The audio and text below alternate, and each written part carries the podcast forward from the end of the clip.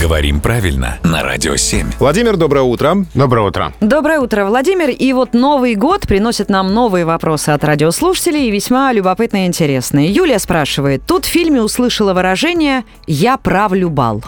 И сколько раз главный герой его повторял, столько мне это резало слух. Расскажите об этом выражении, имеет ли оно место быть и в каких случаях применяется. Да, ну, имеет место быть, сразу скажем, неправильное выражение. Просто имеет место, слово «быть» здесь лишнее. А сочетание «править бал» понятно, почему кажется каким-то неправильным, почему режет слух. Мы сейчас не говорим «править что», мы говорим «править чем».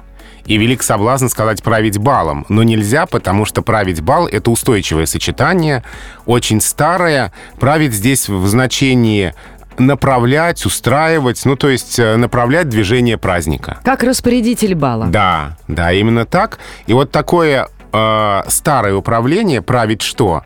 Мы с ним и в детских книжках встречаемся. Вот, например, в сказке о царе Салтане. Князь Гвидон тот город правит. Не правит городом, а правит город. А я помню цитату из Фауста Гёте, и там поется, ну и пишется «Сатана там правит бал», да, поэтому как-то на слуху. Ну да, да все верно, и перевод же был в 19 веке, тогдашняя норма, тогдашнее управление. И вот оно так осталось окаменело в такой форме, и в такой форме используется и в современном языке. Юр, мы с тобой тоже правим бал. Правим и исправляем даже иногда. На баллы. Владимир, спасибо.